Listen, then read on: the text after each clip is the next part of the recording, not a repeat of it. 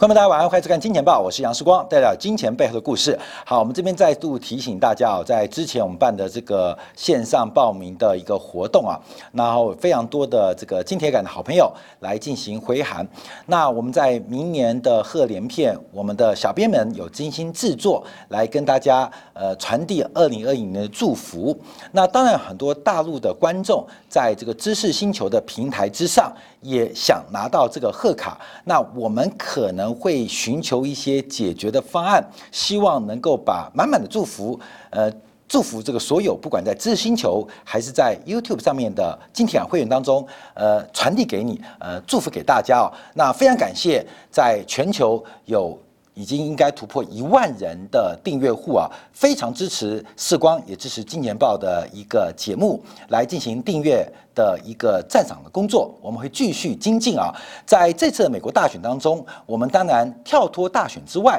来看待这个行情的变化。不管是对于贵金属在万圣节前后的一个掌握，主要原因是我们要跟国际的政策有关，特别是美国选举到了今今天呢，我们看到礼拜一在亚洲股市，包括了台湾。包括了沪深三百都已经创下新高。那特别值得留意的是日本日经指数，因为这一波攻击的角度，日本股市成为一个非常重要的牛市指标，我们会持续做观察。那更特别的是，美国股市过去这一段时间在亚洲电子盘的交易似乎领先，不仅是预告，也决定了。美国股市的表现，也就是在亚洲盘的时候，美国股市已经把全天晚上日内交易的行情反映超过一半。所以从最近的行情啊，东亚的市场成为全球金融市场的领先指标。不管是油价，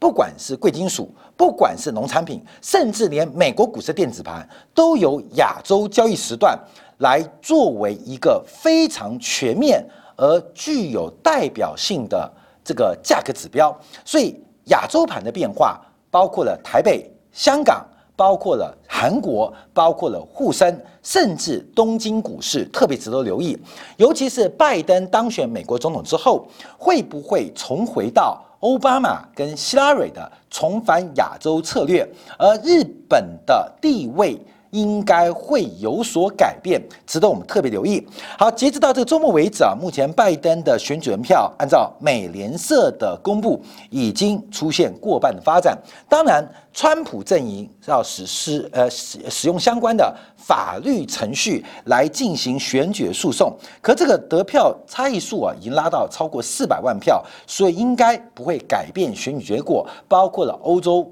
包括了。中东的几个美国重要盟友，从以色列、呃、沙特阿拉伯都已经发出对拜登跟贺锦丽的贺电，这是我们可以持续来做一个观察跟确定的方向。那我们这边要做说明啊，因为在上礼拜我们做一个开票检讨的过程当中，那很多的口误要跟大家做一个报告。我们持续坚定啊，相信拜登掌握了美国知识分子。跟这个中产阶级的得票，而相对于川普的民粹阶级，这个对于相对比较被容易受到操弄的选民的这个变化，我们再去做一些呃这个口误的一些宣告啊，这个基本上支持川普的，就是相对被操弄的；那支持拜登的，基本上也不是支持拜登，是反对川普的，就脑袋清楚的。所以我们讲民主党啊，推一个西瓜出来，诶，都有可能获胜。那不管拜登是不是西瓜，这一场川普跟反川普的斗争，或是选举也好，结论已经大势明朗。那现在要观察的是美国的国会变化。这几天全球市场反映的是一个美国的一个分治状况，特别是众议院民主党仍然可以过半，可参议院目前维持是在四十八对四十八票的僵持局面。那共和党最少可以再增加两席，包括阿拉斯加。跟北卡的两席参议员的席次，但最关键的仍然是乔治亚州。那乔治亚州这次选举出了很多感人的故事，包括之前的这个议员呐，一位女性议员，因为被这个乔治亚州的干预，所以落选。然后她带动了很多少数族裔在选民登记当中的一个社会运动，也改变了乔治亚州在这一次从过去保守的共和党变成了一个进步跟自由的民主党。那乔治亚州的两席参议员，因为第一轮选举受到呃他们各州自治选举法规的变化，所以可能要进入第二轮的改选。那乔治亚州成为民主党能不能？再增加两席，就是五十席席次的关键的变化。那这可能最快要到十二月中才能得到结果。假如参议院五十对五十的话，副总统他的这一票就会影响过半的关键。那参议院能不能过半，决定于上议院嘛？决定很多政治思考，包括拜登的内阁团队，还有很多相关的行政的。法令能不能通过参议院，能不能掌握多数是一个关键。所以目前市场反映的是，民主党可能在参议院会有微幅的弱势，不会过半，可能五十一比四十九，这是目前现状。五十一比四十九就是北卡。加阿拉斯加，还有乔治亚的第一选区，应该由共和党拿下，所以应该会变成五十一比四十九的一个席次。那变成啊，拜登政府可能会被制约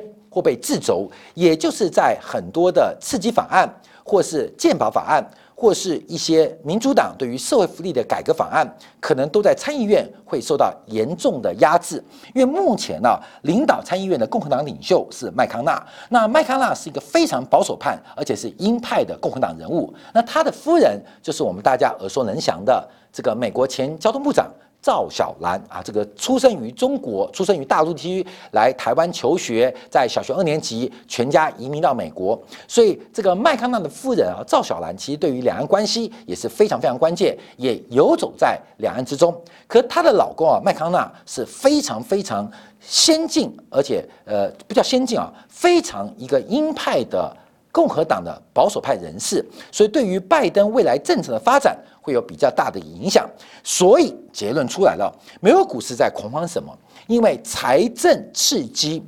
大规模的财政刺激或大规模的财政方案，可能在参议院也好，在最高法院好，都可能会被受到一定的拦阻。所以未来的四年。美国任何的刺激方案，对于景气、对于就业、对于经济成长，可能还是非常仰赖货币政策。这是货币政策可能是未来四年仍然主导在经济成长、在失业问题当中比较重要的一个期待事项。而财政刺激在参议院无法过半的前提之下，可能大规模的财政刺激。比较不容易出现，所以有了货币政策的刺激，对于资产价格的估值就会产生比较有利的变化。过去这一周啊，以 S N P 五百为例啊，是出现非常大的涨幅。在选举周来观察啊，这创下了这个一九二九年经济恐慌以来表现最好的选举周的。单周涨幅，包括科技股指数更是大涨了百分之九点四，创下十二年以来最强势的周内，不是日内哦，周内的多方攻击的发展。所以目前我们看到市场的表现，从整个标普五百的动态市盈率做观察的话，那目前整个美国股市的。这个市场估值维持的是非常非常的高档。那这个数据是十一月四号，从这几天亚洲股市，包括沪深三百，包括了日本日经，包括了台湾台北股市，都已经创下新高的背景之下，目前整个标普五百的市盈率再度来挑战网络泡沫的高点。这是值得官媒要要特别做掌握跟追踪的，所以，我们这边啊看一下发新的一个报告。这个法国兴业银行相对于对美国股市是看的比较保守，从两千零九年以来，再度用多因子的方式来分拆美国股市的这个资产价格它的变化。那它的结论就提到，从美债驱动的角度，美国国债。价格跟利率驱动的角度来观察，美国股市有百分之三十二的这个呃涨跌是由美债这个因子来进行驱动。对于中型股做观察，这个驱动的时间更占据百分之三十八。另外，美债因子对于小型股的罗素两千指数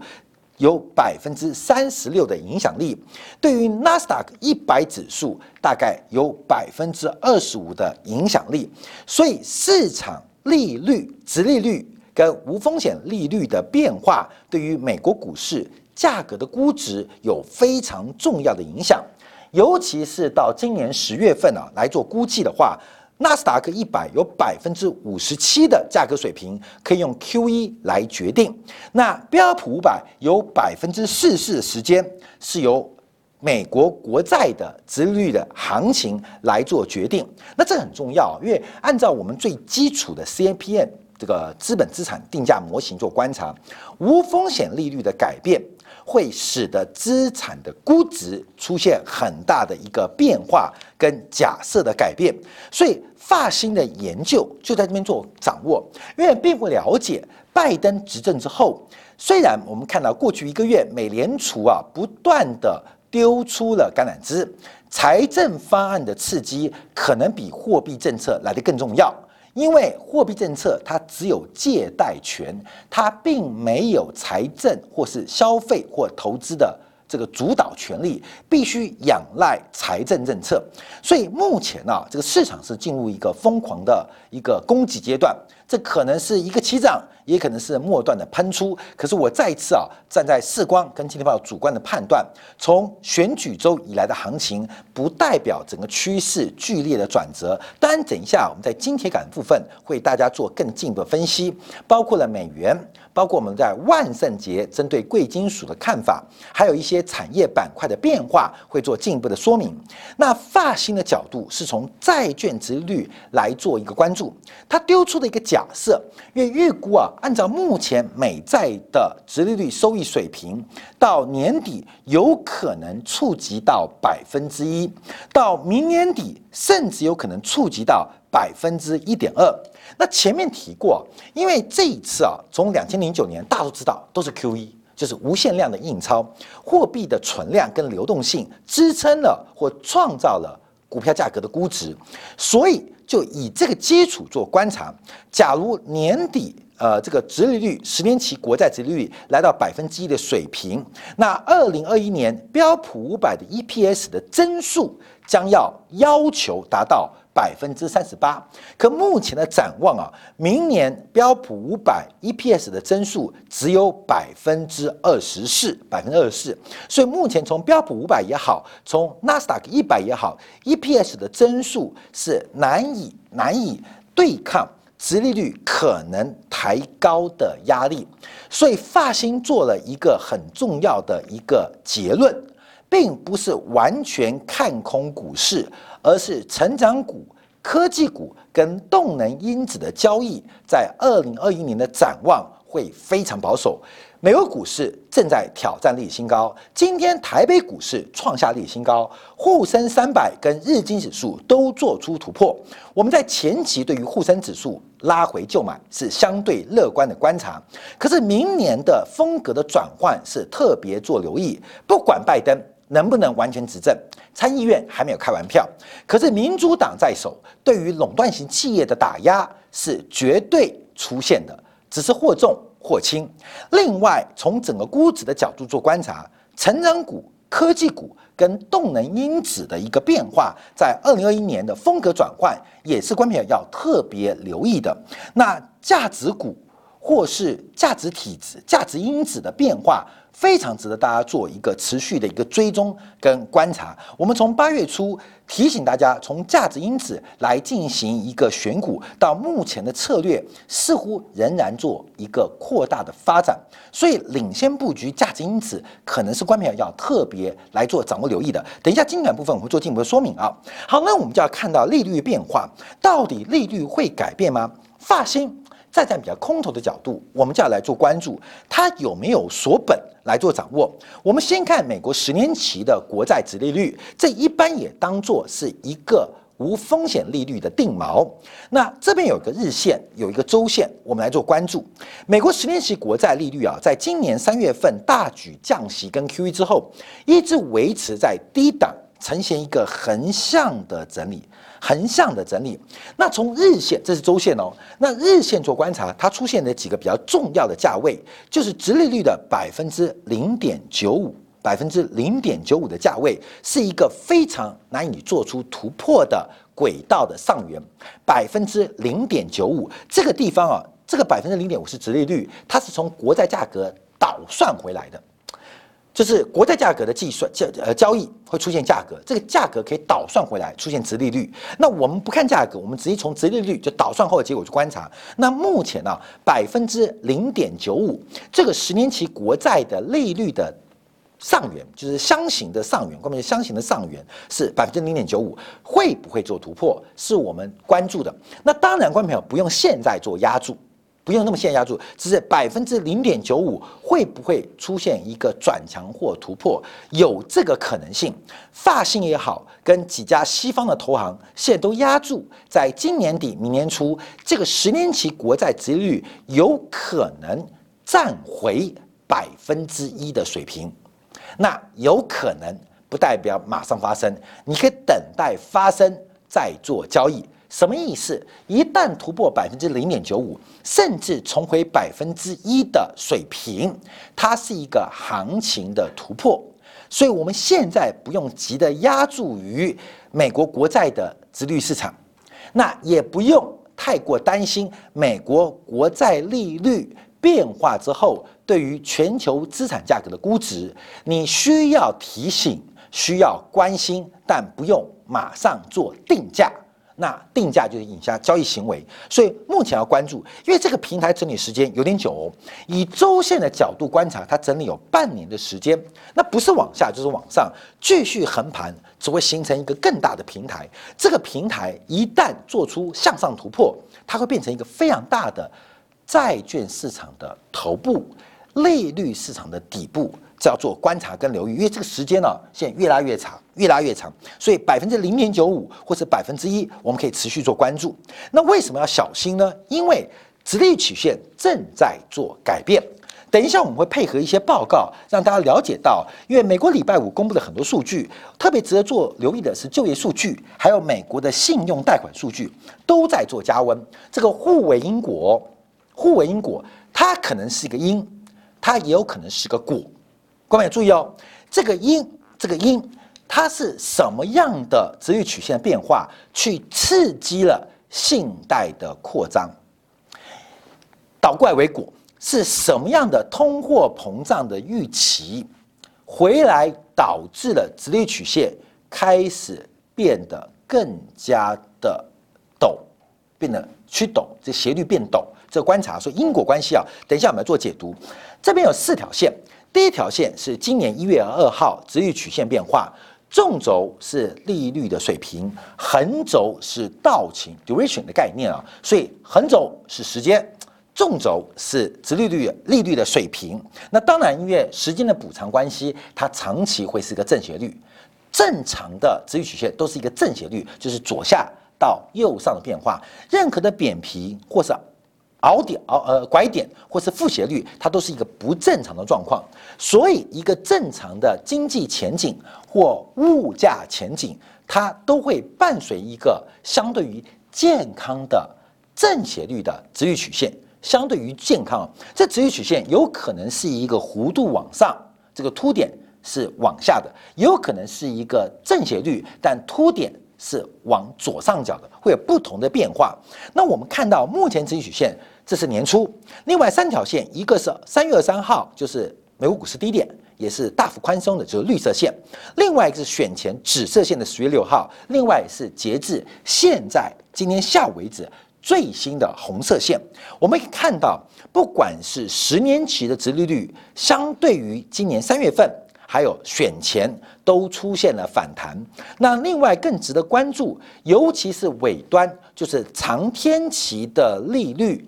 它上升的速度明显，上升速度明显是比近端的远端的速度明显跟。近端的改变是不同的，是不同的。所以，我们要留意到，就是目前资金曲线正在变动，而对于利率最敏感的是长期债券，越长期的债权债务关系对于利率水平是越敏感的。所以，目前资金曲线正由远端在开始出现改变，那远端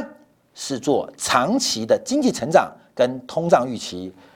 近端跟前端反映的是流动性跟官方的政策，所以一个是明目的官方政策，一个是远端对于通胀跟经济前景的预期都是相对于开始驱动。那到底是经济成长要复苏，还是通胀可能会抬头？我们就要从往下。礼拜五公布的数据来做个分析。好，第一个我们看到是礼拜五公布的非农就业数据。当然这几天啊，因为大家关注美国大选，所以美国一些宏观数据就并没有做掌握。像今天啊，像周末公布的中国十月份的进出口数据，我们看到原物料的进口出现了放缓的变化。原物料的进口出现了放缓的变化，同时也要提醒观众注意到，在上周末，美国公布的这个仓位啊，包括了几个主要的农产品的多工单的未平仓部位，都同步出现了减仓的发展。这次观众要注意，短线价格会不会有脉冲，这个要做留意啊。礼拜五公布的十月份非农就业数据啊，这个增加。增加非农业的新增就业机会，新增就业机会是来到六十三点八万个新增的非农业就业机会，相对预期的五十八万人是又预期，是优于预期，连续六个月下滑。那很明显，我们把各个项目做观察，主要就是跟服务业、跟三月份第一次新冠疫情有关的服务业正在复工，所以新增就业机会最多的来自于。包括了休闲旅游，包括了饭店，包括了餐饮业者，是十月份新增就业机会最多的部门。另外，包括了零售业，实体的零售业的恢复也是十月份非农新增就业机会的亮点。可这个非农新增就业机会，我们要做两个解读。第一个解读观察就是美国经济的复苏会不会对于货币政策有干扰？这就是法国兴业银行所提到的，在美联储没有进一步的或扩大的一个货币刺激之下，美国的直率市场利率会市场利率会逐步的回升，来到百分之一的水平，或明年底百分之一点二的水平。那反过来做观察，因为美国的这个新增的呃新冠肺炎的确诊人数，在过去几天。持续的暴增，目前美国即将突破超过千万人得到新冠肺炎的确诊人数，所以非农的就业数据会不会在十一月份或十二月份在旺季当中出现一个转折向下？这是我们做留意。好，另外我们看到是失业率的结构，那包括非裔或拉都拉丁裔的失业率都在下滑。那总体失业率来到了百分之六点九，而美国的劳动参与率也在做反弹回升，分母在反弹，分子同样的在做收缩，所以让美国失业率下滑。我们比较做关注，因为我们对于美国就业啊，可能关注的是长期的结构变化，结构性失业的问题越来越严重，而结构性失业可能对于美国的产出，对于美国的供给会有。不足的伤害，对于长期美国的产出跟美国的供给可能会带来伤害，带来伤害不叫做一定利空。我们看到今天啊，这个有些板块，尤其是航运板块，这个全面的喷出，其实主要原因就是新冠疫情对于供给产生了打击跟伤害，供不应求的环节。导致整个产业的获利出现了巨大的改变，而这个改变是利好的，是多方的，所以。美国的结构性失业，我们看美国长期永久失业的人口啊，目前来到三百七十万人呢，比二月份啊是多了两百四十万，多了两倍。而且总失业人口目前维持在千万人的一个水准。从长期失业人口做观察，美国面临的是一个结构性失业的问题。而位没有，不是美国好不好问题哦。再次强调，结构性失业或结构性失业的规模，对于美国的供给跟产出会产生一定的压力，而这个压力会产生物价的向上变化。供给不足或产出不足，其中看到了一个因子，跟企业投资我们先撇开，跟结构性的就业环境，尤其是失业人口。什么叫做长期失业人口？就叫结构性失业。什么叫结构性失业？就找不到工作，技能跟专长不符合现代劳动市场的需求。那另外一种叫摩擦性失业，就是换工作。啊，换工作可能要休息一个月、休息两周或休息半年，叫找工作的摩擦性失业。摩擦性失业是一个自然发展的过程，结构性失业是很难进行改变的哦。这些失业人口可能会永久的退出就业市场。所以，不仅中国，包括美国，就业的人口从劳动市场观察，劳动市场，我们每一位，包括我劳工，我们都是劳动市场的供给者，而这个供给的人口。不管是绝对的人口红利消失，还是因为结构性的关系，我的一己之长无法满足现代社会的这个工作的需求，这都是结构性失业。所以这边可能会长期长期通胀变化。同样的，上周五公布的一个数据是美联储九月份的消费者信贷出现了一个。大幅增长的转折，特别是这三条线啊，从美联储公布的数据，包括了消费型信贷、消费者的信贷余额啊，这是一条这个叫做呃绿色线绿色线。那分另外两条，一条是红色的，叫做循环性信贷；另外一条呃蓝色叫蓝色蓝色叫做循环信贷。那另外红色的叫非循环信贷。那非循环信贷像一般正常的房屋贷款。一般正常的汽车贷款，一般正常的哦。那循环性信贷很像信用卡贷款，或是次级的房贷或次级的车贷，也就是循环性的信用贷款，基本上反映是消费者相对于积极的消费态度，消费态度。所以我们在看啊，包括了学生贷款，包括了汽车贷款，其实这个绝对的增量。仍然在走高，那这边反映什么变化？美国的消费者开始加杠杆，可是在美国的供给跟产出，我们光从就业面出现了一个供给不足的可能性，那这个会产生什么？产生物价膨胀的压力。所以这个物价膨胀的压力会不会回来倒逼美国利率水平的改变？美国市场利率的改变会不会有长期通胀的压力正在发生？尤其是市场估值的改变。市场对于货币政策跟财政预期的改变会被加大，变成一个通胀的循环。我们已经来到十一月中了，很快要见到明年物价基础在三月份、在四月份、在五月份的低基期变化，所以市场的利率或是物价膨胀率的基本基础会出现一个大幅度的膨胀发展。在物价膨胀率，在消费者物价的年增率。在明年第二季大幅走高之际，它会不会拉动市场利率的变化？这分成两个阶段做观察。第一个，明末利率跟消费者物价的这个膨胀率，而消费者物价的年增率，它们的扣底会成为实质利率。我们看到物价年增率会快速攀高，实质利率转负会有一种结果。另外一个是物价年增率。尤其是消费者物价 CPI 走高，它可能会带动名目利率，也就是市场利率的水平走高。关没有？有的大类资产很关心实质利率，有的大类资产不关心实质利率，只关心名目的市场利率，这会带来一个非常大的改变。所以到了年底。展望二零二一年，我们持续为大家做观察。有的很多观众朋友对于我们金钱报对时光会有非常严格的检视跟批评。那我们的节目通常喜欢大胆的做假设，当然会小心的做求证。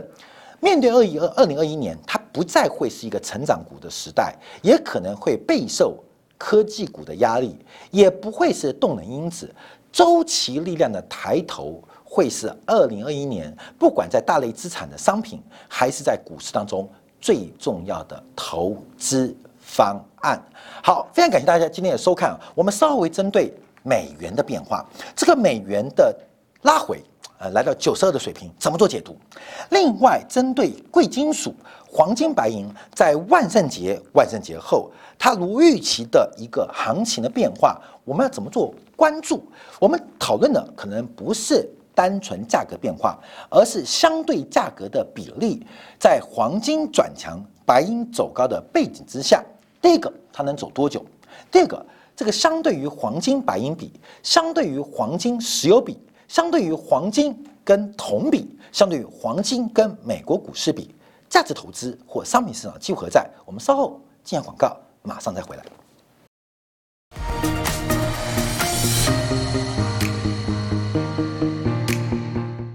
假如喜欢以上的影片，记得订阅、点赞、开铃铛，已经关注我哦。